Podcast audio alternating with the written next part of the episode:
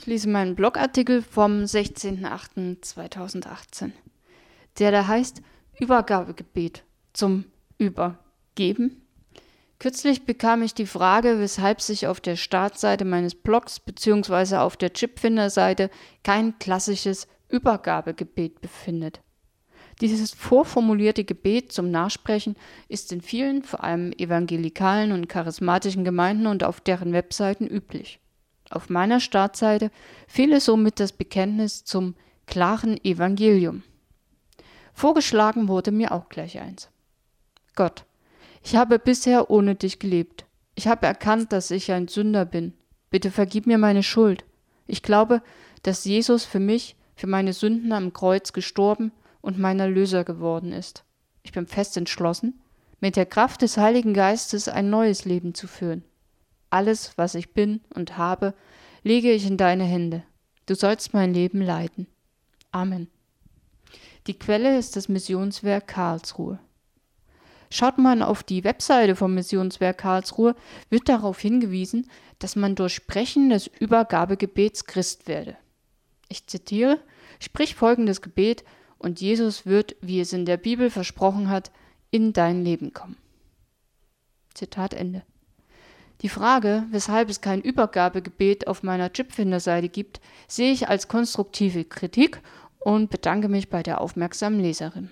Du hast mich inspiriert, mir darüber Gedanken zu machen und wie du siehst, kam dieser Blogartikel dabei zustande. Und mit dem neuen Artikel befindet sich aktuell ein Übergabegebet auf meiner Startseite. Nun, mein Problem mit einem Übergabegebet direkt auf der Startseite ist, dass ich nicht glaube, dass Christwerden so funktioniert. Es kann so beginnen, aber wer das Gebet nachspricht, versteht auch vieles davon noch gar nicht richtig. Ich war bereits bei Gottesdiensten, in denen ich den Eindruck bekam, dass das Übergabegebet quasi der Höhepunkt der Evangeliumverkündung und das einzige Ziel war. Meiner Meinung nach geht es beim Christwerden nicht um eine magische Handlung, eine magische Wortkombination, die man aussprechen muss, und man steht zack, bumm auf der richtigen Seite. Amen, Halleluja, fertig. Ich erlebe Christwerden als einen Prozess. In der Bibel lese ich, dass Jesus seine Jünger auf eine abenteuerliche Reise mitnahm. Dort erlebten sie mit ihm, nee, dort lebten sie mit ihm, erlebten ihn im Alltag, sahen, wie er mit Menschen umging, mit Problemen und Herausforderungen. Sie erlebten ihn in Gesprächen, auch Streitgesprächen mit den Hohepriestern. Sie erlebten ihn im Umgang mit allen Schichten der Bevölkerung, vom Bettler über Kranke und Ausgestoßene, Prostituierte, korrupte Beamte, Zöllner, Soldaten und Staatsmänner. Sie konnten ihm Fragen stellen und bekamen von ihm Aufgaben wie kurze Missionseinsätze, wo sie mit unterschiedlichen Reaktionen der Menschen klarkommen mussten. Sie erlebten Jesus als coolen, aber nicht überheblichen Redner vor großen Menschenmengen und auch müde und erschöpft von der Kreuzigung, sogar in großer Angst.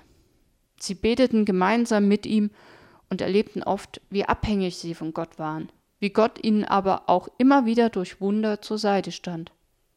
Die Jünger erlebten hautnah, wie sehr Jesus Gott und die Menschen liebte und was er sich diese Liebe kosten ließ. Er lässt sich nicht im Schnelldurchgang, das lässt sich nicht im Schnelldurchgang erledigen, das ist eine Prägung, die tief geht und Zeit braucht. Es gibt radikale Bekehrungen, aber vielleicht wird zu wenig berichtet und beachtet, dass auch diese Menschen nicht in wenigen Minuten ihr komplettes Leben umkrempeln. Vom Saulus zum Paulus, das liest man in der Apostelgeschichte in drei Sekunden. Dass der Mann drei Tage blind war und weder aß noch trink, überliest man sehr schnell. Was ging in dieser Zeit ab in dem Mann? Liebe, Annahme, Vertrauen, eine Beziehung zum Schöpfer. Das bedeutet für mich Christsein. Jesus lehrt das Vater unser, nicht die allgemeinen Geschäftsbedingungen der Gott GmbH und Cook HG. Es geht nicht darum, Vertragsklauseln zu erfüllen, um der Hölle zu entrinnen, sondern Vertrauen zu lernen und zu leben. Deswegen schreibe ich möglichst persönlich und verständlich, möglichst einfach und alltagsbezogen. In den Köpfen vieler Leser gibt es mehr Halbwissen, Missverständnisse und Angst in Bezug auf Gott als fundiertes Wissen. Und auch mein Wissen ist sehr begrenzt, voller Lücken und wird nie komplett sein, solange ich als Mensch hier lebe. Ich kann nur darauf vertrauen, dass Gott die Menschen und auch mich leitet und zu sich zieht. Als meine Aufgabe sehe ich es, vor allem zu ermutigen, zu motivieren, neugierig zu machen, meine bescheidenen Erkenntnisse zu teilen und andere dazu einzuladen, sich daran zu beteiligen.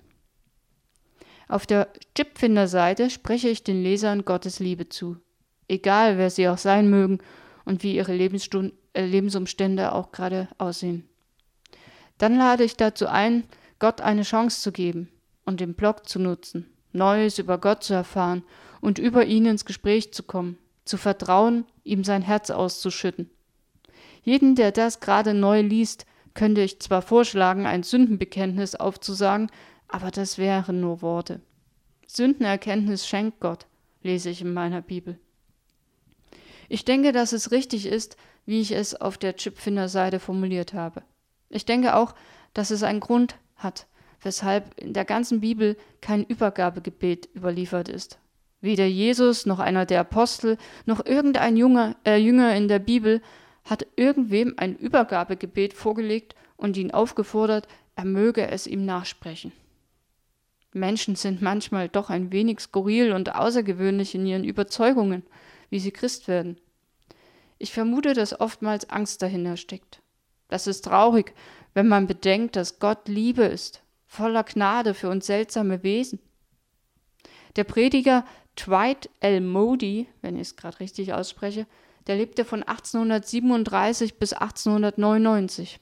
Und er war einer der ersten, der bei seinen Evangelisationen zum Beispiel den Altarruf praktizierte. Er rief Menschen nach vorne. Dieser Altarruf kann man wohl als sowas wie ein Vorläufer des Übergabegebets sehen. Als einer der ersten Evangelisten setzte er auch Musik ein. Und dann gibt es Billy Sunday, der lebte von 1862 bis 1935, ebenfalls Prediger. Er rief die Leute nach der Evangelisation nicht nur nach vorne, sondern sagte ihnen auch, dass sie seine Hand schütteln sollten als Zeichen ihrer Bekehrung. Man sagte, er konnte in 60 Sekunden 84 Leuten die Hand schütteln. Er brauchte dazu beide Hände und ließ die Leute auf beiden Seiten anstehen. Diejenigen, die nach vorne kamen, erhielten eine Karte, auf der stand Mit diesem Akt des nach vorne Kommens sind sie ein Kind Gottes geworden und haben ewiges Leben. Ich glaube und vertraue darauf, dass Gott jeden Menschen persönlich kennt und führen will, wie er es braucht. Er hat die Kontrolle und macht keine Fehler. Vielleicht gehe ich einem, zu einem späteren Zeitpunkt mal auf die einzelnen Punkte aus dem Übergabegebet ein und beleuchte sie in meinen Blogbeiträgen. Sie sind ja alle für sich nicht falsch. Und dem einen oder anderen mag so ein Gebet sicher helfen, mit Gott ins Gespräch zu kommen und die richtigen Worte zu finden. Es werden von Übergabebefürwortern natürlich Bibelstellen dafür herangezogen, die ihre Über Überzeugung begründen. Gerne beleuchte ich auch diese mal. So, liebe Menschen, dieser Blogbeitrag hat vermutlich das Zeug zum heißen Eisen zu mutieren. Vermutlich werden einige von euch bei diesem Thema aus ihren Sommerlöchern kommen und ihren Senf dazu abgeben. Nur zu. Bitte achtet darauf, anderen respektvoll zu begegnen, trotz Meinungsverschiedenheiten. Ihr seid doch alle schon groß. Alles Liebe, bis zum nächsten Mal und dicken Segen. Bis dann. Ciao.